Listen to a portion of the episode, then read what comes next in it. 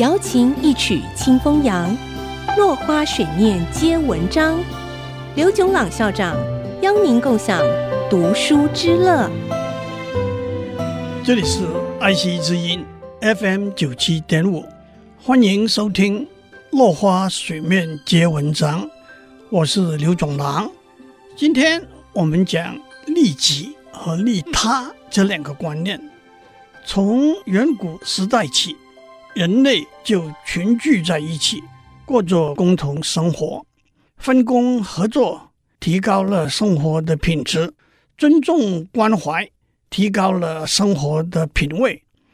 到了交通和通讯技术极度发达的今天，共同生活的圈子变得越来越大，人和人之间的互动、事物间的关联和影响也变得越来越密切。为了避免动乱和争执，提升协调与和谐，共同生活必须有相当的规范和指引。这些规范和指引可以分为三个不同的层次，那就是法律、伦理和美德。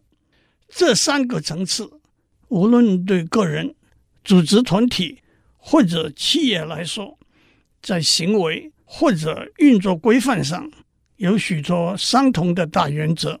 和相似的观点，但也有些不完全一样的特色。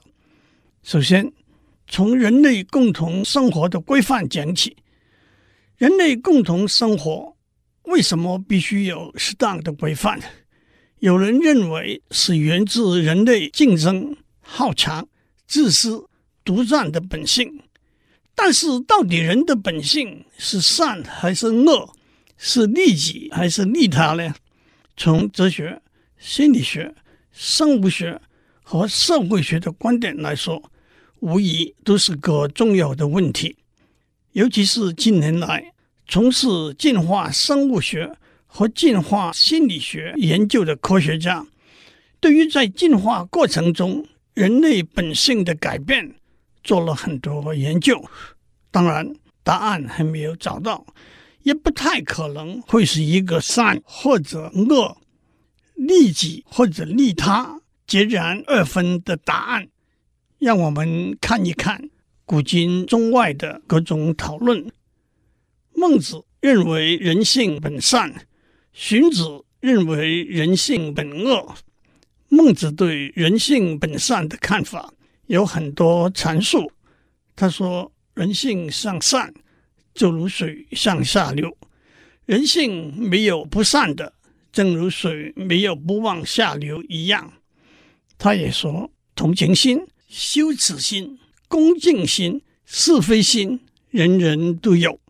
同情心就是仁，羞耻心就是义，恭敬心就是礼，是非心就是智。仁、义、礼、智不是外来的。而是本来就具有的人性。荀子是战国时期的思想家、教育家，是儒家思想的代表人物。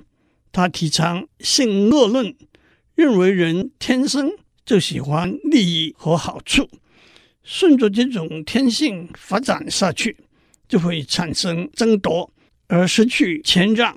人天生就不愿意吃亏。顺着这种天性发展下去，就会产生残害而失去忠信。人天生就喜欢享受，顺着这种天性发展下去，就会产生淫乱而失去礼仪和规矩。因此，荀子认为人的本性是恶的，必须经由教育来导引向善。